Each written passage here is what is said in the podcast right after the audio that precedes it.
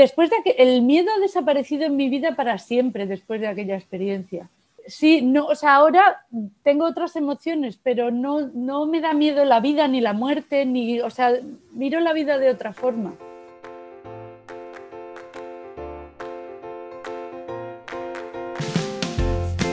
Hola, hola, esto es Planeta Parto, el podcast en el que hablo con mujeres sobre sus relatos de parto y la manera única en la que alumbraron a su bebé. Aquí vas a encontrar una biblioteca de relatos de parto que te van a ayudar a saber lo que es un parto normal, lo que puedes esperar, lo que puedes exigir y cómo puedes prepararte para tener una experiencia positiva.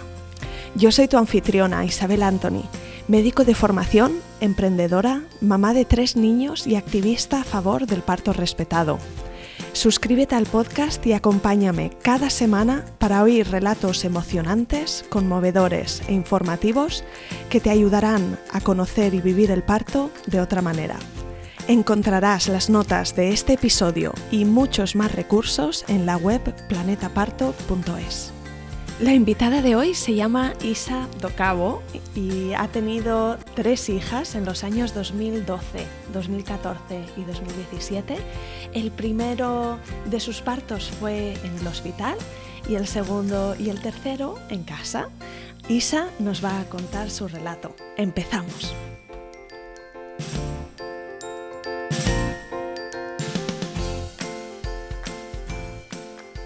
Yo nací en Almería, siempre he tenido así mucha mezcla de todo y ahora veo que en mi familia se vuelve a repetir, porque yo nací en Almería, pero mis padres los dos son de Madrid.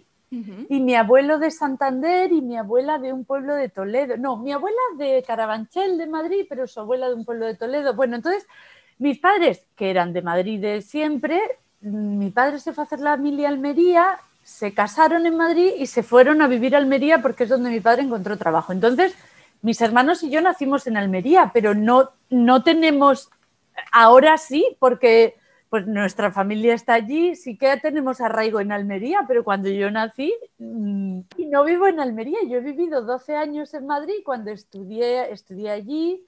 Y además no sé por qué, yo siempre he tenido muy claro que iba a ir a estudiar a Madrid, no sé por qué.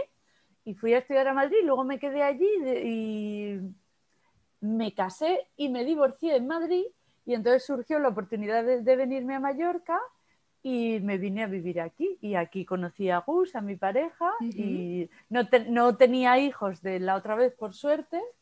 Y, y aquí estamos. Y, además que fue un poco todo que yo echo la vista atrás y digo, yo no sé cómo llega hasta aquí. y yo tenía 31 años, el 33, como que ya no tienes 20, ¿no? Y entonces, y además los dos éramos de fuera, estábamos pagando dos alquileres y además yo iba mucho a Madrid, como que empezamos a vivir juntos que nos molaba, pero un poco fue una cuestión práctica casi. De, Y cuéntame, ¿cuántos hijos tenéis? Y tenemos tres hijas. ¿Y te acuerdas cómo, dónde estabas cuando descubriste que estabas embarazada? Un poco ese día y a quién se lo contaste lo primero. Recuerdo entra, bueno, que estaba en Madrid y me sentía súper rara, pero bueno, tampoco pero un día llegar a, Mallorca, porque yo trabajaba bastante en Madrid, bueno, de hecho fue una temporada que estuve de lunes a viernes en Madrid, los viernes venía a Mallorca y, los domingos otra vez. Y, en, y una semana que, no sé, que en vez del lunes irme a Madrid me fui el miércoles, entré en la oficina de Mallorca y desde la puerta olí la colonia de mi compañera que estaba, o sea, que estaba en mi sitio, pero que había... En, y pensé, yo estoy oliendo en la colonia de María y María llega, pues yo solía llegar a las nueve y María llegaba a las siete y media. Digo, o sea, María ha pasado por aquí hace una hora y media y yo estoy oliendo su colonia. Y ahí empecé a pensar algo, digo, ya, esto es muy raro. Sospechaste. Sí, sí. Y de hecho, cuando fui a la farmacia por un test, que yo nunca he sabido ni cuándo me tiene que venir la regla, ni si tarda dos días o tres días. No. De hecho, Gus dice, es que no me lo puedo creer porque siempre es como si te pilla de sorpresa. como, no sé. Y, y, esto fue igual, digo, yo no sé si tengo retraso no tengo retraso ni nada, porque como no sé, no sé cuándo tiene que venir, podría estar, mm, que no lo sé. Pero como tenía estos síntomas tan raros, pues fui a la farmacia a hacerme un test, pero yo creo, digo, yo creo que esto va a dar positivo seguro, porque a mí me están pasando unas cosas súper extrañas. y así fue cuando me enteré. Ay, ahora me parece súper lejano. y cuéntame cómo fue el embarazo, esos primeros meses. No sé si tuviste un embarazo fácil o... Eh, pues el embarazo fue, o sea, de salud estaba bien, pero incómodo. A mí estar embarazada no ha sido algo que me haya entusiasmado. Tengo amigas que decían, embarazada estoy cuando mejor, yo no.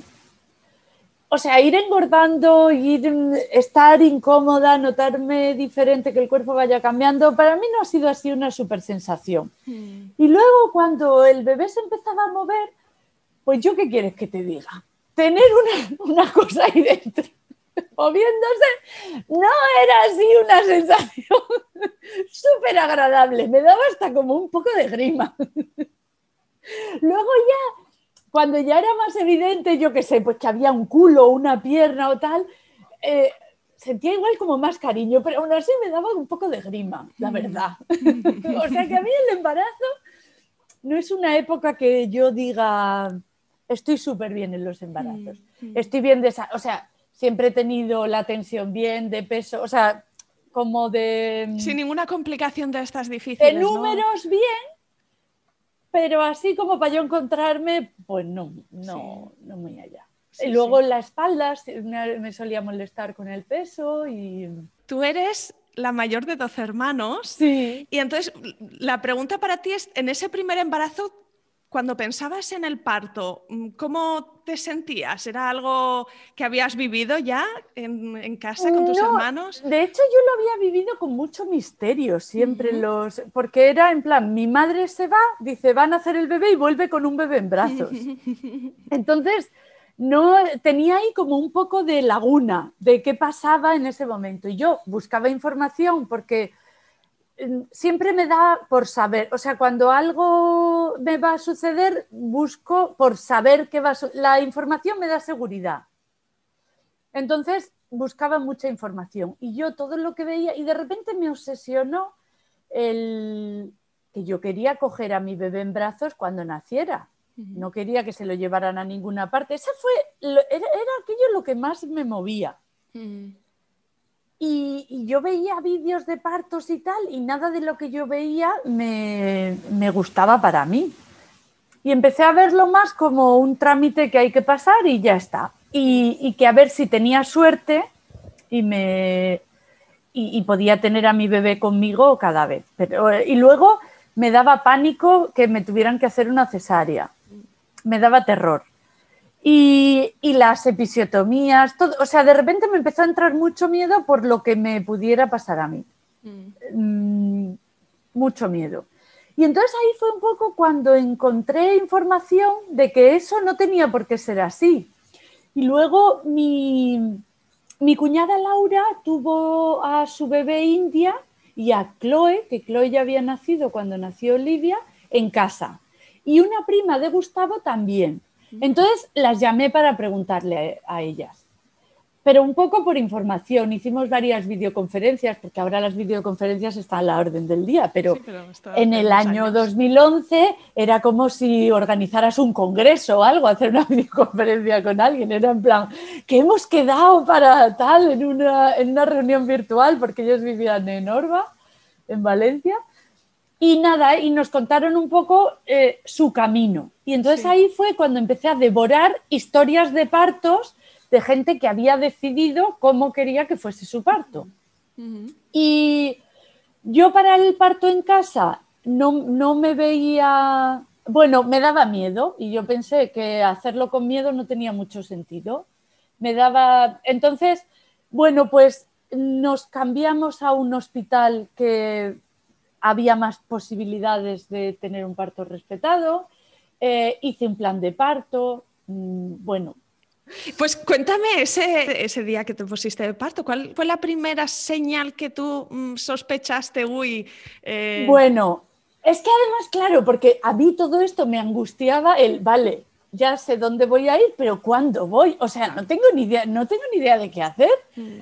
Y además estábamos de mudanza y de obra terminamos la obra de la casa una semana antes de nacer Olivia. Y un viernes que Gus venía agotado del trabajo, nos sentamos a cenar y yo de repente noté el, pues líquido. Y, y, ya era como, bueno, pues parece que la bolsa está rota porque era un líquido que yo no podía controlar que saliera o no saliera. No era así explosivo, pero bueno, que salía. Entonces digo, bueno, me voy a ducharlo primero porque tampoco parece que esto vaya. O sea, yo no tenía contracciones, ni tenía nada, ni, me encontraba. Y Gus, nos vamos. Digo, bueno, sí, pero me voy a duchar porque yo qué sé. Vamos, vamos a ver qué nos dicen y tal. Y fuimos al hospital, cogimos nuestras almohadas de casa, que eso fue una decisión, yo creo que la mejor que tomamos. Y, fuimos al hospital, además coincidiendo con una nevada que estaba empezando a caer en Mallorca, eh, histórica, la del 3 de febrero de 2012. Entonces, claro, el, hospital estaba desierto. Y la sala de urgencias, esperamos ahí un poco, luego me llevaron a una sala a ponerme... Claro, además era la semana 39, con lo cual yo no había ido a esa consulta que te ponen las correas, lo que te llaman las, correas. estos de... Yo eso no lo había pasado porque no, sé por qué, no me habían llamado eh, entonces mm. y, y entonces, que, vamos, que no tenía ni idea, que era la primera vez que iba allí. Y me pusieron los correas ese y me dijeron, bueno, que la bolsa, me hicieron un tacto y, y como la prueba del estreptococo había dado positivo, bueno, ya no sé si es positiva o negativa, que tenía, sí, pues entonces me tenían que poner antibiótico cada cuatro horas, que ya fue un coñazo porque me pusieron una vía que fue la primera vía de mi vida y la última hasta el día de hoy, por suerte. Y, y entonces, eh, pues eso, una bolsita de antibiótico y cada cuatro horas, que aquello ya me pareció un poco rollo, pero bueno. ¿Y, ¿Y no tenías nada de contracciones en ese momento? ¿O ya... No, nada. nada. Y además me decía la matrona, bueno, yo a ti no te veo cara de parto. y, porque además yo estaba tan feliz, digo, bueno, si esto es parir, pues mira, no está tan mal. Bueno, pues cuéntame cómo progresó la cosa. Ya nos dejaron ingresados en la habitación, eh, me ingresaron eh, y, nos fuimos a dormir. Y por la noche yo notaba que me despertaba cada rato. Eh, con contracciones, pero vamos, que me despertaban, me volvía a dormir me despertaban y me volvía a dormir. Y así llegamos a por la mañana. Iban trayendo antibiótico cada cuatro horas. Y, y por la mañana ya empezaban las contracciones, pero yo, y esto ha sido así, bueno, en el último un poco diferente, pero eran unas contracciones eh, muy llevaderas y además con, como con 10 minutos de intervalo y tal. Y como al, no sé las horas, porque tengo ahí un, batiburrillo mental, pero en un momento de la mañana me llevaron a una cita con la ginecóloga. Y entramos y según entramos me dijo, te vamos a tener que poner una ayuda porque no estás dilatando, porque no se puede alargar mucho más, porque no estás dilatando. Y yo decía, pero ¿cómo lo sabe esta señora si yo estoy dilatando, no estoy dilatando? Porque decía que no me veía cara de que yo tuviera muchas cosas, que mis contracciones eran muy débiles. Algo así decía que yo decía, pero bueno, ¿cómo, cómo saben todo esto? Total, que ahí me hicieron un tacto y la matrona, que yo no sé si se lo inventó o lo dijo de verdad, pero dijo, está de 4 centímetros. Y aquello fue mi tabla de salvación porque entonces ya no me pusieron nada. Me dijeron, bueno, pues entonces podemos esperar un poco y tal. Y a mí la verdad es que aquello me, me, ayudó mucho, porque yo no me vi en aquel momento con fuerzas para discutir. Eh, Gus estaba un poco más guerrero, pero yo ya, o sea, yo ya no, si ella me hubiera dicho, te voy a poner no sé qué, yo no me veía con la confianza suficiente ni con la seguridad para decirle que no. Entonces, porque fue un, ángel de la guarda esa matrona con esa noticia. Que, a lo mejor, yo no sé, no sé a, lo mejor era así y ya está, y es que sí. que había dilatado, pero la cuestión es que creo que aquello fue que me tocó la lotería ese día, porque lo mismo podían haber sido tres que dos, mm. y la diferencia estuvo ahí, en mm. que para los tiempos de ella, pues esa esa cuenta valía y si no, no valía. Entonces, pues esa fue la suerte que tuve ahí. Sí, sí. Entonces, bueno, las, contracciones seguían progresando. Sí, y, iban aumentando, pero allí nos dejaron en nuestra habitación y me dijeron, cuando las contracciones sean cada tres, cada tres minutos, eh, eh, nos avisas. Y, allí nos dejaron a Gustavo y a mí en la habitación. La madre, y allí, tranquilos. Y venían cada cuatro horas a ponerme el antibiótico. Pero yo además, entre, yo iba por la habitación y entre contracción y contracción me tumbaba en la cama y me dormía. Pero dormía de que soñaba. Y venía, y venía una, la de los antibióticos y me dice, te tienes que mover, ¿eh? porque si no esto no eh, va a ir muy lento. Y yo decía, pues si yo no tengo prisa y no me quiero mover. Pero pues ahí estábamos, Gus decía, venga, vamos a caminar. Y yo ahí caminando por el hospital, entre contracción y contracción me paraba, o sea, con las contracciones me paraba, pero digo, ¿pero yo por qué tengo que estar aquí dando paseos?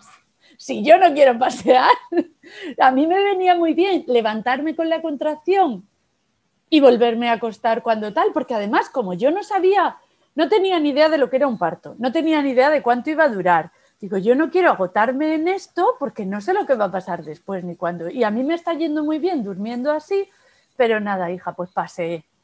y ya hubo un momento que llevábamos mucho tiempo, me trajeron la comida, comí, comí unas albóndigas con patatas porque a mí parir me da mucha hambre. Y, hubo un momento que yo, porque otra cosa que me resultaba súper molesto era tener que estar contando el tiempo entre contracciones. Digo, pero yo qué sé, tengo cinco minutos y tres minutos y busco el reloj ahí apuntando. Eso para mí fue como muy incómodo. Era, bueno, digo, ¿yo por qué tengo que estar aquí cronometrando? ¿Qué? y, y entonces hubo un momento que le dije a Gus, vamos a llamar ya, pero no era porque necesitara a nadie era por la necesidad de cambiar de aire de, o de saber qué estaba pasando, porque yo decía, a ver, si esto del estreptococo es tan, tan peligroso, si esto de tener la bolsa fisurada es tan peligroso, a mí aquí no ha venido nadie, ni, o sea, es que yo no tenía ni un monitor para el bebé, ni nadie había venido a mirar el latido, ni nada, y eso me tenía preocupada porque decía, bueno, pero es que yo aquí no sé si mi bebé se ha muerto o no, te lo prometo que así lo pensaba. Era una contradicción total, sí, porque, porque todo era como súper peligroso, pero la realidad es que digo, podía estar aquí en mi casa o en el parque de atracciones, porque aquí no, no ha venido nadie a controlar que esto tan peligroso que puede pasar no haya pasado. Entonces, pues llamamos llamamos y entonces vinieron a buscar, vino a buscarme un chico muy majo con una silla de ruedas. Digo, yo no me pienso sentar ahí, porque yo no me puedo sentar, ni aquí ni en ningún sitio. Dice, ah, si prefieres ir caminando, digo, no, es que no puedo ir de otra forma. Hmm. Yo no me puedo sentar porque a mitad me tendría que levantar. Bueno, entonces fui caminando y, y me hicieron un tacto y estaba de 8 centímetros. Hmm. Y yo veía como las voces ahí muy sorprendidas de que yo estuviera de 8 centímetros. Claro que yo pensaba también, no sé esto, había oído historias de que venían a ofrecerte la epidural porque si no te la ponías en ese momento ya no, te la pondrías después. A mí nadie vino a decirme nada. Yo no sé si contaban, yo no sé si que se olvidaron de que yo estaba allí. o no sé si es que contaban con que iba dilatando muy... No lo sé. El caso es que allí no apareció nadie esto también fue como decirme, bueno, a ver, que tampoco, bueno, pues es verdad que yo estaba bien y que todo iba bien, pero que tampoco vino nadie a ver lo contrario. Sí, sí, sí. Y, en ese momento ya las contracciones te dolían más. Sí, eran, eran fuertes Ahora, aquella... con la respiración y el moverte así un mm. poquito, tú ibas bien, no estabas desesperado. Bueno, pues en el momento, o sea, los picos estos de la contracción me dolían, pero yo descansaba mucho entre una y otra. Mm. Y mis contracciones nunca fueron, yo creo que no, no llegué a tener contracciones cada tres minutos y si las tuve fue muy al final. Mm. Yo tenía bastante tiempo para descansar, que en mi tercer parto no fue así y lo llevé mucho peor. Mm. Pero el dolor en el parto de Olivia y de Maya, para mí, eh, fue muy llevadero porque podía descansar. Sí. Entonces, lo que pasa que, y, eh, bueno, que las contracciones eran duras, pero al final, ¿sabes? Como que hay un, hay un punto que dices, vale, ya he pasado este, el más fuerte, y luego vas bajando y de repente, y, paraban, y además cuando paran, paran del todo. Y puedes... Mm, sí, recuperar el, puedes recuperar el aliento, sí. y decir, vale, voy a prepararme para la siguiente. Sí, sí, sí. Pero... así que estabas de 8 centímetros y, estabas ya, supongo, en el paritorio, te habían sí, llevado. Fui, pero realmente porque yo llamé. porque si no, no sé cuando hubiera llegado allí. Pero lo más duro del dolor era que no sabía hasta cuándo iba a ser. Claro, me dijeron que estaba de 8, pero yo no sabía si estaba de 8, de 2 o de, o de 3 todavía. Entonces, eso es lo que... no es que lo llevara peor, pero dices, es que no sé cuánto dolor me queda por pasar. Mm. Y entonces eso era duro para mí. No sabes, y yo no me podía visualizar, digo, bueno, yo de esta situación a tener un bebé en brazos, ¿cómo voy a pasar? O sea, ¿cómo es posible que de aquí yo vaya a tener a mi bebé en brazos? No, no, o sea, ahí había lagunas. ¿Y qué pasó? Y, entonces eh, me atendió una matrona que enseguida cambió el turno y se fue, y vino otro, Yolanda, una chica muy maja, y yo lo, lo único que recuerdo mucho de aquella experiencia es decirles, yo tenía miedo, miedo, además un miedo que, que identifiqué súper bien, como cuando yo era pequeña y me subía a un árbol y no veía cómo iba a poder bajar del árbol. Mm. Y estaba ahí angustiada porque digo, es que me voy a tener que quedar a vivir aquí porque yo no puedo bajar y, y, mm. y como que nadie te puede ayudar tampoco, porque, o sea, de alguna manera tienes que bajar tú sola. Mm aunque mm. venga alguien a estar contigo, puede estar contigo, pero bajar tienes que bajar tú. Y mm. yo estaba en esa sensación y lo que sentía era miedo. Y se lo decía y me decían, pero si lo estás haciendo fenomenal, si vas muy bien. Y yo, sí, iré muy bien, lo estaré haciendo fenomenal, pero que estoy aterrorizada. Mm, y, y entonces esta última fase, lo, único, lo que más recuerdo es el miedo o sea, lo viví con angustia, porque no era el dolor, el, el dolor ya, ya sabía lo que era, o sea, llevaba tres horas sabiendo, o cinco sabiendo lo que era. Aquello ya no me daba miedo porque ahí me movían conocido. Mm. Pero lo que fuese a pasar a partir de ahí, pues me aterrorizaba. Y luego, cuando ya me dijeron que, estaban que estaba incompleta, me hicieron otro tacto y yo ya pensé que entonces ya estaba. Y entonces las contracciones se pararon y ahí eh, no pasó nada. Y entonces ahí me empezó a entrar miedo que, claro, o sea, ahora encima que he llegado hasta aquí, me van a hacer una cesárea y no sé qué. Y mm. se lo decía a la... Y además ahí las contracciones ya empezaron a dolerme mucho, pero no era un dolor, era que ya... Como cuando ya dices, bueno, ya me pongo a berrear porque ya tengo un... O sea, a, a llorar, como que ya lo di por perdido. Era como, ya no puedo venir hasta aquí. Le decía, mira, casi mejor que me hagáis una cesárea, que era lo que más miedo me daba, pero decía, casi mejor me hacéis esto y ya está. Y la, y la ginecóloga me decía que dijo, eh, además cuando entró dijo mm, que venía como de, de, visitantes y le dejábamos estar, porque el parto estaba yendo bien y eso, pero le, pidió permiso como a la matrona para estar. No sé si era residente o tal. Y la ginecóloga me dice, a ver, pero que tú me pides que te haga una cesárea es como si me pides que te opere de apendicitis. Si tú no estás mal, yo no te puedo hacer una cesárea. Y mira, pues esa suerte que tuve también.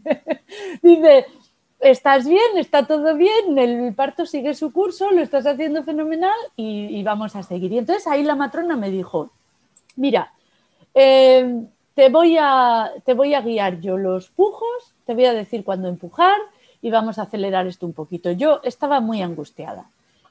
Y entonces em, me puse en la cama boca arriba, pero un poco incorporada. Y entonces ella me decía, tú avísame cuando tengas contracción, y porque ya habían tocado la cabeza, y ya pero yo ahí ya, yo estaba aterrorizada. y, y además con la idea de que el bebé no estaba bien. Porque me habían medido, no sé, el aparato. Yo oía a la matrona que decía, es que este aparato nunca ha funcionado bien, tal. Entonces no sé si, si el que el latido está bien o el aparato. Y yo ya pensé que mi, que mi bebé estaba muerto. Y luego hablando con Gus, todo esto estaba en mi cabeza. Y además yo tenía la idea de que les había gritado y les había hablado fatal y tal. Y Gus dice que no hablen a nadie mal, ni, ni, dije nada, Entonces, eh, la matrona Yolanda me, me decía cuando empujar, o sea, dónde hacer la fuerza del empuje. Y entonces yo estuve empujando un rato y nada, enseguida nació Olivia. Y además yo recuerdo decirle, Olivia, perdona, perdona, perdona, porque es que yo creía que la estaba matando por mi manía de querer tener un parto natural y no hacerme una cesárea, que es lo, que, lo, más seguro del mundo. Eh, yo estaba ahí. Y la, cogiste en brazos y era como tu primera sensación, ¿no? Sí, porque además nada, la matrona me ayudó a sacarla, pero enseguida, eh, nada, si es que o sea, ella la, cogió para, para dármela a mí, yo la cogía también, sí. Me dieron un punto y que me, eso sí que, mira, mucho más que parir, lo de los puntos, porque estás pariendo y vale, que aparte que el expulsivo en realidad no duele, porque estás ahí con toda la energía empujando y, no. Pero el punto, o sea, ya cuando ya tienes a tu bebé y tal, el, el punto aquel, aquello sí que mejoró mucho me decía, te, voy a dar un punto para no sé qué. Digo, sí, sí, perfecto, pero me pones anestesia general. Ahora quiero la anestesia. A mí no me, den puntos así a lo bruto. Dice, pero si acabas de parir, digo, pero es que parir es otra cosa. no hay agujas. ¿Y cómo te, cómo te sentías con el hecho de que acababas de dar a luz a un bebé? Buah, o sea, una sensación de que podía hacer cualquier cosa en la que tenía más fuerza que nunca. Hmm y, muy brutal. Y yo decía, y, fue muy brutal, muy salvaje. Mm. Además, el miedo desapareció y fíjate de que después de que el miedo ha desaparecido en mi vida para siempre después de aquella experiencia. Sí, no, o sea, ahora tengo otras emociones, pero no, no me da miedo la vida ni la muerte, ni, o sea, miro la vida de otra forma. Sí, te, enseñó algo de ti misma, ¿no? Sí. ¿Qué es lo que más te sorprendió de, esa experiencia? Que yo fuera capaz de parir, a pesar de cómo estaba, de cómo estaba, de que no quería, o sea, yo hubo un momento del parto que no quería seguir adelante, que era como, bueno, que me paren esto y ya veremos, y ya veremos que... Y pasó a pesar de mí. Sí, que esto es una cosa muy brutal de los partos que también me ha enseñado mucho, que no se pueden parar. Mm y que no dependen de ti ni de lo que tú hagas. Hmm. O sea, habrá una parte que sí, pero realmente son cosas que suceden y ya está. Sí, has hablado un par de veces como de, que fue un momento ahí de suerte, ¿no? De la matrona de decir cuatro centímetros, luego ocho, pero ¿qué parte dirías que es de suerte y qué parte como de tu disposición o preparación? O, o sea, yo creo que un poco de azar hay en la persona que te atiende, en tal pero también pienso que cada persona transmitimos por los poros lo que estamos dispuestas y lo que no estamos dispuestas a aceptar, lo que sabemos y lo que no sabemos. Entonces, eh, yo creo que sí que tuvo que ver que yo iba muy informada y con las cosas, porque en aquella situación en la que yo me vi más adelante, si además yo no hubiera tenido la información que tenía, pues supongo que mi experiencia hubiera sido muy diferente. Es como dices que la información da seguridad. Mm. Sí, sí, sí, total. Oye, pues cuéntame, vamos a pasar entonces al segundo y al tercero, que bueno, fueron experiencias separadas y diferentes, pero las dos ya en casa. O sea, que, pasó de, esa primera experiencia a la segunda que tú decidiste que ya. Hombre, o sea, que ya sabía lo que era. Entonces digo, bueno, de ir al hospital estoy siempre a tiempo porque, porque sí, porque lo tengo ahí y bueno, pues vamos a ver. Y luego también se me quitó esta historia de, porque yo cuando hablaba de mi primer parto es, yo, yo siempre tuve claro que quería parir sin epidural, pero no por nada, porque soy una cagada. Y a mí que me... Te daba más miedo la aguja. Me daba mucho miedo, la epidural a mí me da miedo. Sí. Y me da miedo perder movilidad y que, que, que, que soy una cagada. O sea, que es que a mí me sacan sangre y me desmayo. Entonces, pues esa historia a mí me daba miedo, pero yo decía, voy a intentar que sea a la gente con la que hablaba, como si fuera algo, eh, no sé, algo pensado para personas muy especiales. Y realmente cuando lo vivís en epidural no fue lo que más me, vamos, que, que no fue para tanto.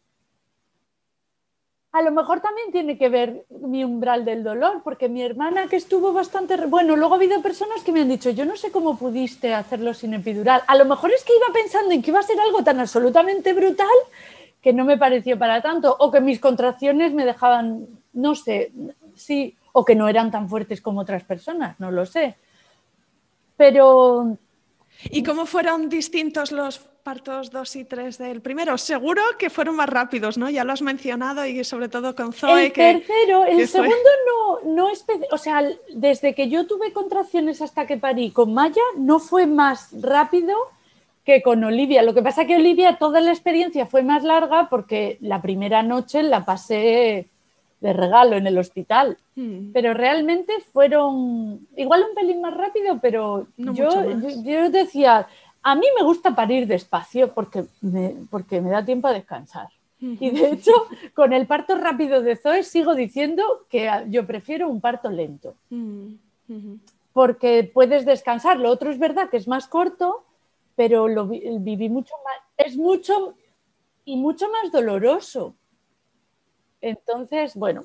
Y entonces, desde que me quedé embarazada, desde que supe que estaba embarazada de Maya, llamé a Rosera, una matrona que aquí yo había conocido por lo que había preguntado por aquí, para decírselo y para pedirle que me asistiera, que estaba de tres meses. Que Rosera me dijo, bueno, vale, ya, pero ya hablaremos. Y yo, no, no, no, hablamos ya. sí. Y, o sea, ahí es que ya lo tenía clarísimo. Sí, sí, sí. sí. ¿Y te llevó el seguimiento del embarazo, quizá? Cuando te pusiste de parto, pues la llamaste a ella para que viniera. Claro. Y bueno, y aquí fue otra, ella me dice, me decía cuando, además yo me apunté a un grupo de preparación al parto que, que lo llevaba ella. Y entonces, pues muy guay. Y, y, me decía, bueno, me llamas cuando las contracciones tal. Y yo, mira, Roser, a mí no me hagas hacer cuentas porque yo que sé, te llamo cuando me parezca. O sea, yo que, es que no voy a estar. De hecho, eso ya en el hospital, que luego me traje una hoja llena de... Digo, sí que no sé ni lo que apuntaba ahí. Parece que, que, hay que apuntar cosas. Pues yo cuando tenga contracciones te llamo y tú según lo veas vienes o me dices que me acueste, yo qué sé, pero te llamaré cuando pueda. y total, entonces empecé a tener contracciones con Maya, esto ya fue la semana 40. Eh, pues igual, por la, por la tarde tenía, pero de esto que si hablaba por teléfono con alguien, dejaba de notarlas, pero no paraban. Un poco como la noche que pasé con Olivia. Entonces lo que hice fue llamarlas y entonces Sonia dice, eh, vale, eran las, no sé, las siete o así, dice, entonces me voy a acostar ya por si me llamas por la noche. Y efectivamente me acosté y fueron las contracciones a más y yo a Sonia la llamé, pues creo que a la una de la mañana o así, porque tampoco me apetecía apurar ni nada. Digo, es que yo prefiero que esté aquí y esperar con ella que tener que estar viviendo las contracciones eh, con la preocupación de cuándo llamar. Entonces llamé a Sonia y le dije eso, que tenía contracciones que no era nada urgente, pero que tenía. Y ella dice, vale, pues entonces me ducho tranquilamente, porque ella dice, es como que para que salga corriendo, digo, no, no, te puedes duchar y, y vino, y no sé si llegó como a las dos o así. Entonces ya cuando llegó, eh, Gus se fue a dormir y yo me quedé pues pasando toda la noche con contracciones con ella. Y, Roser vino como a las 7 de la mañana o así. Eh, trajeron, tenía una piscina que me inflaron y bueno, fue maravilloso porque en un momento dado de la mañana me metí en la piscina con el agua calentita un rato y oye, como para cambiar de escenario está muy bien. Y pasé bastante tiempo también arrodillada en la pelota. Bueno, iba así, tampoco cambié mucho de postura, porque los cambios me molestaban, o sea, hacían que me doliera más. Entonces encontraba una postura cómoda, y pasaba ahí bastantes contracciones. Y ya cuando empezaba a estar incómoda buscaba otra. Sí, suena como que, que, ibas dejando que el cuerpo te guiara, ¿no? Sí, no, yo no, no necesito, o sea, el cuerpo a mí no me pide movimiento, al revés, me resulta más doloroso moverme. Mm. Entonces era como que encontraba una postura en la que estaba cómoda y ahí pasaba igual un par de horas. Luego en la piscina igual estuve un rato y muy bien y luego ya me salí porque necesitaba cambiar. Sí. Y y, luego llegó el expulsivo y ahí, ahí descubrí, o sea, la, yo parí de pie porque no, no, era, no había otra postura posible para mí. Era imposible. Me colgaba de los hombros de Gustavo y de hecho levantaba los pies del suelo, que luego él, los hombros... Se quedó un poco dolorido con agujetas. También tuvo que hacer esfuerzo. Sí, sí, sí, total.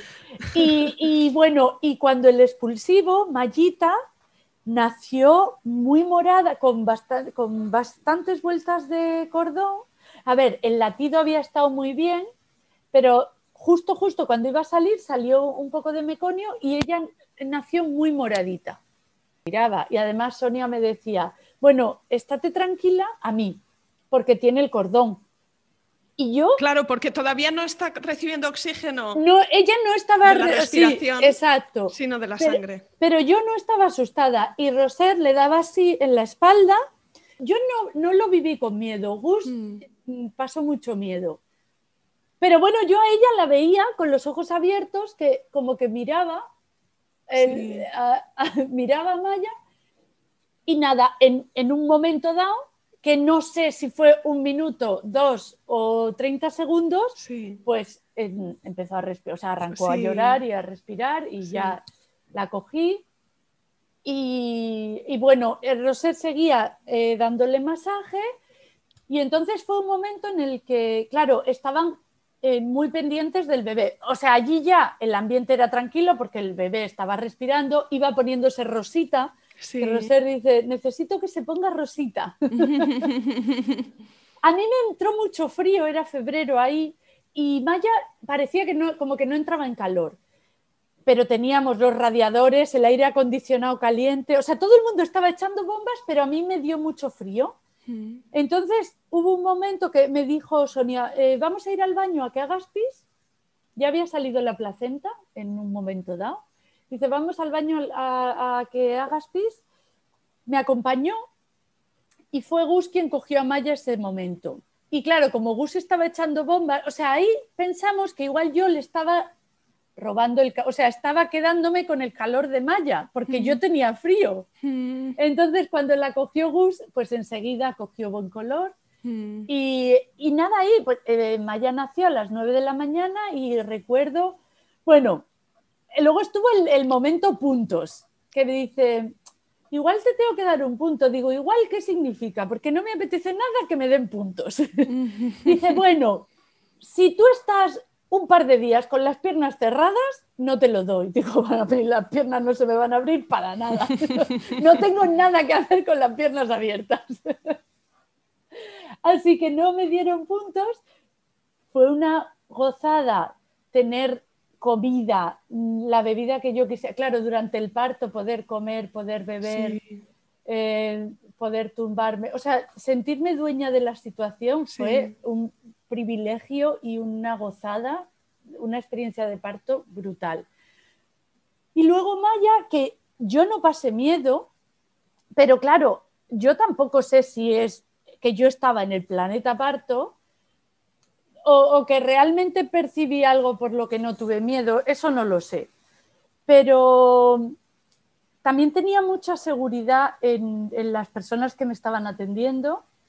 Y luego hablando con Rosé, bueno, estuvieron, de hecho luego comparando con el parto de Zoe, no estuvieron tanto tiempo. Con Maya nos fuimos a mi habitación y estaban allí conmigo dos todo el día. Hasta las 7 de la tarde estuvieron allí. Mm, sin, o sea, iban, venían a la habitación, miraban al bebé y se fueron a las 7 y a las 9 de la noche volvió Roser a ver a, ver a Maya. Y luego, hablando con Roser un poco más pasado el tiempo, me dice que ella, eh, si ella hubiera tenido, o sea, ella lo que le salía era decirme que nos fuésemos al hospital a que miraran a Maya. Pero sabía que nos iban a castigar la experiencia. O sea, llegar con un bebé que tenía un, el test este primero que le hacen. El Apgar, sí. Sí, no sé si era un 4 o algo así. Sí. Eh, habiendo parido en casa, pues que probablemente nos hubieran separado mucho tiempo, eh, al bebé le hubieran hecho mogollón de... Bueno, como que ella se debatía, ella quería estar absolutamente segura de que, el de que Maya necesitaba atención médica para mandarnos al hospital. Mm. Porque si a mí Roser me dice que vaya al hospital, yo voy. Sí, pero ella entendía que si en la medida de lo posible, si podía observarla a ella un tiempo, a lo mejor no, pues, pues podía pues podía evitar esa, experiencia, mm. exacto. Porque, bueno, pues porque ella pensaba que no iba, que después de haber pasado el parto iba a ser una experiencia que hubiera cambiado totalmente el, el, Y al final no hizo falta. Y no, al día siguiente me dijo que la llevara al pediatra. Y la llevé y no me hicieron ni puñetero caso. O sea, a ver, que yo le dije, a ver, que esta niña ha nacido sin respirar, que de hecho no la vio el pediatra de urgencias, la vio la enfermera y, me dijo que no hacía falta que la viera el pediatra, que la niña estaba perfectamente y qué tal. otra de las cosas que a mí me alucinan, porque Roser estaba preocupada. Y no sé, como que vamos a la consulta, que yo le dije lo que había pasado y... Sí, no le había motivo de... No, es como paradojas, ¿no? Que por un mm. lado parece que es todo mm, súper tal y luego por otro parece que todo da un poco igual. al final la experiencia es un grado muy... Este, y la experiencia de Maya en casa fue o sea, ya no solo el parto, el, vivirlo en tu casa que al final hace que tú seas la dueña de lo que ocurre, ¿no? Porque es verdad que yo en el equipo de matronas confiaba ciegamente, pero en tu casa la que manda eres tú. Y, así, es como que no hay parámetros de fuera. Y luego también el, alivio que es, por ejemplo, no nosotros no tener que pensar qué hacer con Olivia, porque vivimos en Mallorca, no tenemos familia aquí, y para mí era un estrés pensar, si mi madre tiene que venir con la fe, o sea, cuándo viene, cuándo... Mm. Todo que no sabes cuándo va a nacer el niño. claro, porque tienes una fecha que no sabe cuál es. Entonces, eh, sí que tenemos una persona aquí, que, eh, una chica que cuida a nuestras hijas, pues es canguro de nuestras hijas, que es vecina nuestra, entonces sí que estábamos con, cuando te llamemos, vienes. Eso sí que, pero era nuestra vecina. Entonces ella, bueno, pues esos días no organizaba un fin de semana ni nada, sino que estaba por aquí. Y entonces eso era como muy fácil. Y parece una tontería, pero te eh, o sea, lo del parto en casa es de repente quitarte un montón de, historias que no te das cuenta hasta que no. Y el decidir cuándo me voy, cuándo no me voy. Mm, bueno, todo eso de repente desaparece. Y es vivir el final del embarazo, al menos para mí, con una paz. Sí, es como que vienen a ti en vez de tener que ir tú a otros, ¿no? Y, hay cierta comodidad en que vengan a ti. Tú haces una llamadita y dices, estoy lista. Y además yo en la llamada también tenía claro que iba a llamar cuando, oye, que si vienen y se tienen que marchar y volver a, volver, pues fíjate tú. Vamos, ahí no tenía ningún este. Y y para mí el eliminar esa fase que a mí me estresaba, ¿no? De si tiene que venir mi madre, si no, cómo organizo esto.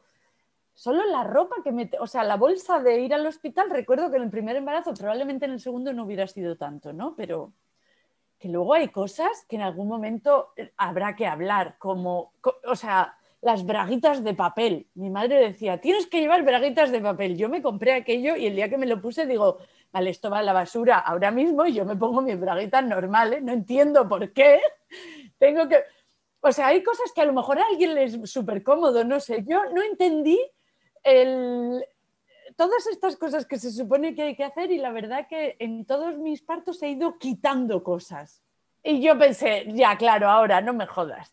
Y el caso es que esto fue como a mediodía y efectivamente empezaron contracciones de estas que no paraban, que no dolían, pero que no paraban, que eran cada tal, cada poco. Y igual y me acosté, pero bueno, entre los nervios, el cabreo, el disgusto y las contracciones, pues no me podía dormir. y como a las 5 o así me levanté y aquello empezó con mucha, mucha tralla. O sea, no era como los otros que yo podía tener mis contracciones, me molestaba y descansadas. No, no, no, no. Esto era pum, pum, pum, pum, pum, pum. Y claro, eran las cinco y pico de la mañana. Digo, bueno, voy a dar un ratito más por no porque si hubiera avisado, sí que avisé por la noche, tengo contracciones, pero como llevaba unos días muy tonta de tengo, no tengo, que eran mis ganas, pues yo creo que no me hicieron mucho caso. Y, claro, no era la otra vez que había avisado por la noche, oye, atenta que en un rato probablemente te llamo. Entonces eran las cinco y digo, voy a apurar un poco más. Y a las seis y pico creo que ya llamé porque digo, o sea, es, esto no tiene vuelta atrás. Yo ya sabía hacer, esto no hay vuelta atrás porque ya... y además era como mucha, muy rápido. Y me dijo Roser, ¿es como para ir corriendo o desayuno? yo, no, no, no, desayuna tranquila. Y a la media hora digo, mm, llama a Roser porque yo qué sé, yo esto lo veo que va súper rápido. Y además a mí me estaba entrando muchísimo agobio porque me estaba doliendo mucho. Mm. No podía descansar. Mm. Sí, en nosotros habías tenido un poco de pausa ¿no? entre las contracciones y decías que esta había sido súper rápido. Sí, en los demás hasta me dormía.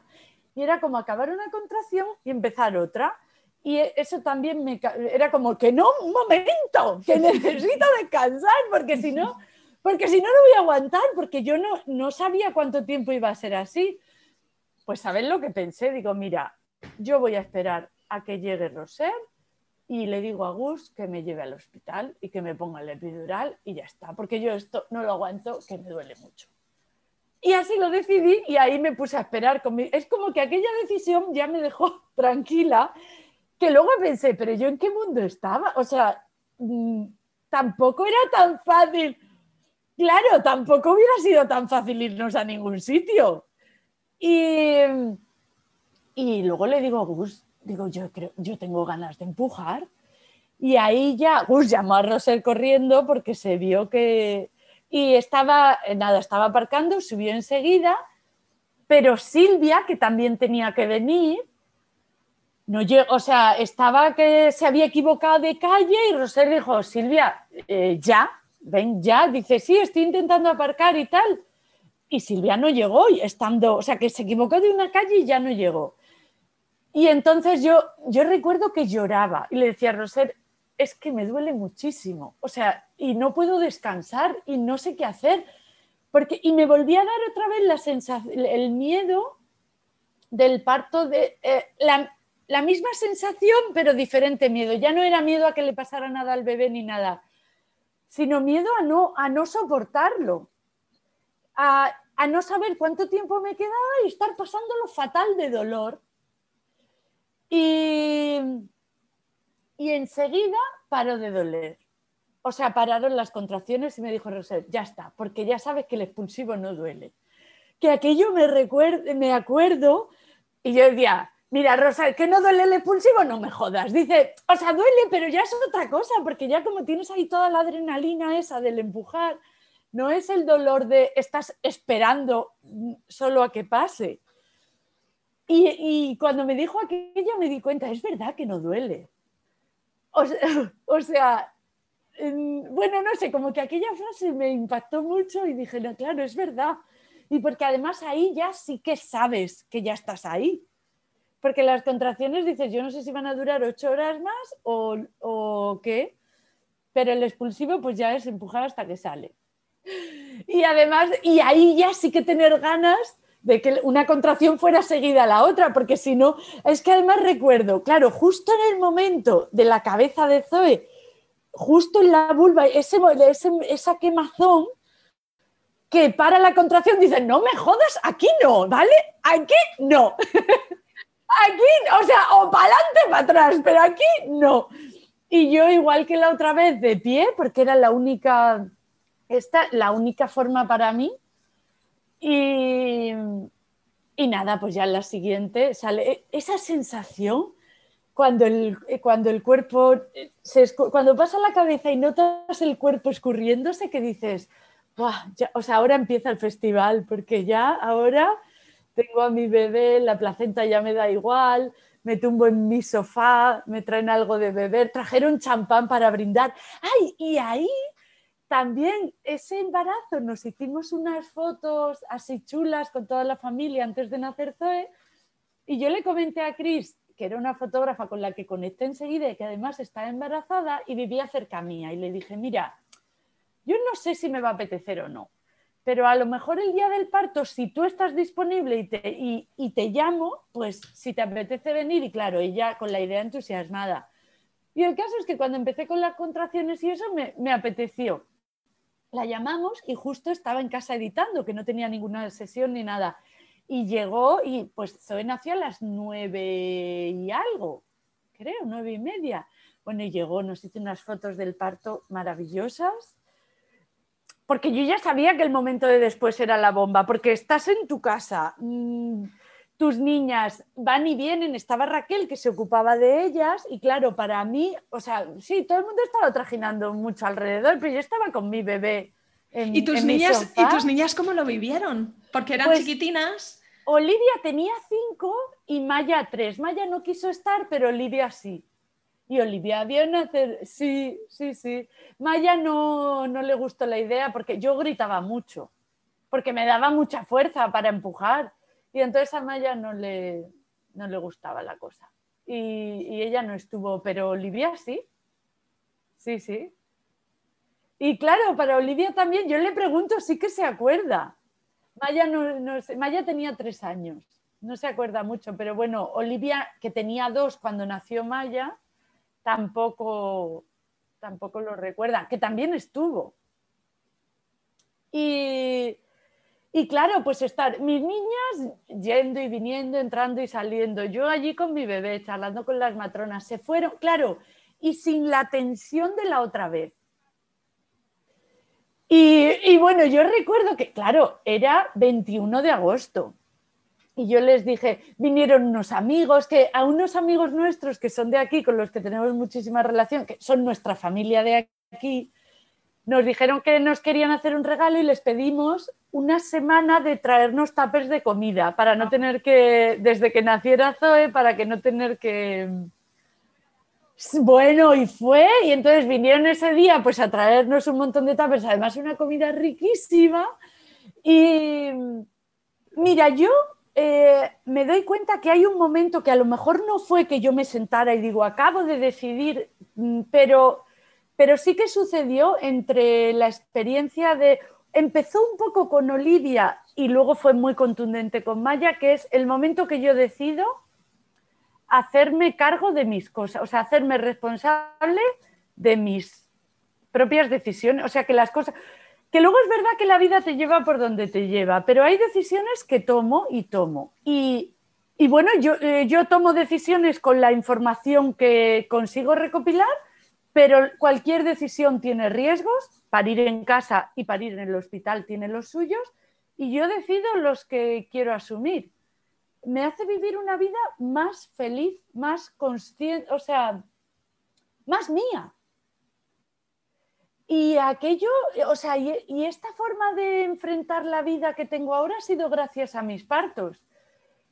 Y también, bueno, yo a mi madre no le conté que iba a parir en, casa con Maya, porque yo decía, ¿para qué? Si me va a decir que no, iba, o sea, iba a pasarse todos los meses intentando que no haga una cosa que yo quiero hacer, pues entonces no le, veo, no le veía sentido.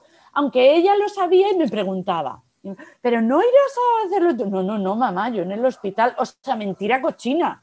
Y ella lo sabía, pero es que como yo no quería tener esa discusión, porque no la quería tener con ella, claro, y sí, sí, es esto, que yo no, no necesito convencer a nadie de una cosa que yo he decidido que voy a hacer. Entonces, pues sí, no, no me gustaba, por un lado, no poder decir libremente cosas que yo quería hacer, pero realmente pasa con muchas cosas en la vida, no solo esta. Y luego también me ha servido, yo al principio con Olivia, o sea, esta historia de, bueno, yo voy a intentar parir sin epidural, voy a ver si aguanto. Ahora lo veo y es como casi decir, voy a intentar comer sin atragantarme. O sí, voy a ver si consigo dormir esta noche. O sea que al final parir, lo que pasa es que hay mucho tabú alrededor, pero es algo que llevamos haciendo las mujeres desde hace mucho tiempo y aquí seguimos. O sea que esta historia de si somos capaces, bueno, es que si no somos, el, mundo tiene un problema gordo. Y, es, y yo veo una, una forma mía, o sea, un, cambio en la forma de comprender la vida muy diferente y de hacerme cargo de mis decisiones muy diferente gracias a mis partos y que me hace vivir con más intensidad y con, con más, con más plenitud, ¿sabes? Con más de eh, y, eso me hace disfrutar mucho de la vida, porque yo no sé, yo y mis hijas y la gente que tengo alrededor es como que soy súper consciente cada día y es como un subidón, cada vez dice, bueno, pero hoy lo tengo, mañana ya veremos, pero hoy lo tengo. y, y, bueno, y esta conciencia me hace tomar como decisiones más valientes. Y esto, eh, o sea, esta forma de vivir mi vida ahora, pues es gracias a, la experiencia de mis partos, la verdad. Qué bien, pues Isa, gracias por compartirlo. Y, antes de despedirnos, yo voy a aprovechar para que me cuentes un poquito cuál es el proyecto que tú tienes entre manos de coser por placer, porque me parece una chulada, chulada. Y, saludo eh, también a las personas de, tu comunidad que escuchen, que escuchen tu relato, pero otras que no te conocen, yo creo que les puede encantar eh, saber lo que tienen disponible contigo. Cuéntame. Bueno, yo cuando nació Maya, estaba tiempo de no cuidar. Para mí cuidar es lo que te decía antes de la crianza. Cuidar es agotador. A mí me resulta agotador. Y tengo una admiración. No sé, o sea, eh, un porcentaje muy alto de las mujeres que conozco hace un, o sea, dedica un porcentaje altísimo de su vida a cuidar de otras personas. Mm, y a mí esto me y, y, lo hace como si nada, o sea, lo hacen como si nada, como si no costara. Y a mí, que, que, es algo que me cuesta tanto y me deja tan baldada todo el día, que yo decía, bueno, si esto me pasa a mí, habrá más gente que le, que le suceda. Y ahí me encontré con la costura. Y, fue una actividad que me, que me, enganchó un montón, me hacía desconectar y que además yo podía hacer, mm. quitándome horas de sueño, pero me sirvió para conquistar, para conquistar mm, tiempo. Tiempo para ti. Mm. Sí. Y, y, absorberme en una cosa que, que, me gustaba. Y entonces cuando aprendí con, y con la gente, pues iba a un grupo y y entonces encontré mi mensaje y la necesidad vital a través de la costura, porque hoy es la costura, es lo que a mí me, me estaba haciendo disfrutar un montón y, reivindicar y eh, lo que he llamado la conquista del tiempo de ocio y, desconexión, porque es una conquista. Las conquistas no es algo que tú pides por favor o que sucede solo. O sea, una conquista suele llevar asociado un movimiento potente, a veces incluso de violencia, de, de, rebelión. Sí, de llegar y decir, es que esto es mío. y pasa con el tiempo y pasa con el espacio, y porque creo que los cuidados es un agujero negro en el que de repente mm, perdemos muchas mm, no algo que teníamos, pero una cosa que necesitamos, que es el ocio, mm. que necesitas igual que comer y que creo que es en parte responsable de por qué vamos por la vida un poco como pollo sin cabeza, sin... Y es que al final el tiempo de hacer algo solo por el placer de hacerlo hay que conquistarlo, no te va a sobrar nunca. Mm. O sea, si tú no haces nada, come todo. Mm. Y, como la costura es algo que engancha tanto, pues es como muy fácil conquistar tiempo porque es que te tira, tira de mm, ti. Mm. Así que he creado el movimiento Lánzate a coser por placer y, ahí enseño desde cero, cero patatero, eh, pues creé un taller gratuito que se llama Lánzate a coser por placer, que lanzo unas cuantas veces al año porque es algo como muy potente lo hacemos a la vez en, una semana, lo hacemos juntas, se concentran dudas, se comparten creaciones. Bueno, es como un evento muy chulo y mm, que lanzo unas pocas veces al año porque quiero tener la energía ahí súper enfocada en ese evento. ese tipo de actividades que descansan tanto, pues la costura es una de ellas. Y si lo haces además, sí, de gente que está ahí en la vida, cuando haces descubrimientos de, ostras, que esto era así, y, yo, y resulta que así sale y. Bueno, es brutal, es muy divertido. El, el enlace que yo te comparto llevará o a la experiencia Lánzate a coser por placer si es el periodo de apertura y si no, a una guía gratuita que he preparado que es al menos para ir abriendo boca Sí. Mientras llega, lánzate a coser por placer. Y así se quedan a la espera y cuando haya otra edición, pues, pues reciben el curso gratuito. Pues Isa, pondré enlace debajo de, en las notas del episodio en, la web de Planeta Parto para que las mujeres que quieran saber más de ti sepan dónde encontrarte. Y te doy de verdad mil millones de gracias por compartir conmigo y con mis oyentes tus relatos de parto. De verdad extraordinarios y, me parece súper generoso de tu parte gracias a ti por invitarme, porque a mí compartirlo me encanta. Y además, como ya ha pasado tiempo, es eso que decías, que se diluye y recordarlo me devuelve mm, ahí y a, la fuerza aquella, porque es tan potente. y a, sentirme poderosa de nuevo. O sea, sí, es como un chute volver a contarlo. Así que te agradezco un montón a ti que me hayas invitado. Aquí acaba este episodio. Si te ha gustado, te van a encantar también los siguientes relatos de parto que escucharás en el podcast. Suscríbete y no te perderás nada. La web es muy fácil, planetaparto.es, y encontrarás también guías y recursos para ayudarte a tener un parto respetado, seguro y memorable. Y también soy nueva en Instagram con la cuenta isa-planetaparto. Ah, y si conoces alguna futura mamá que pueda disfrutar de este podcast, no dudes en recomendárselo. De verdad me ayudas un montón cada vez que lo compartes. Cuídate.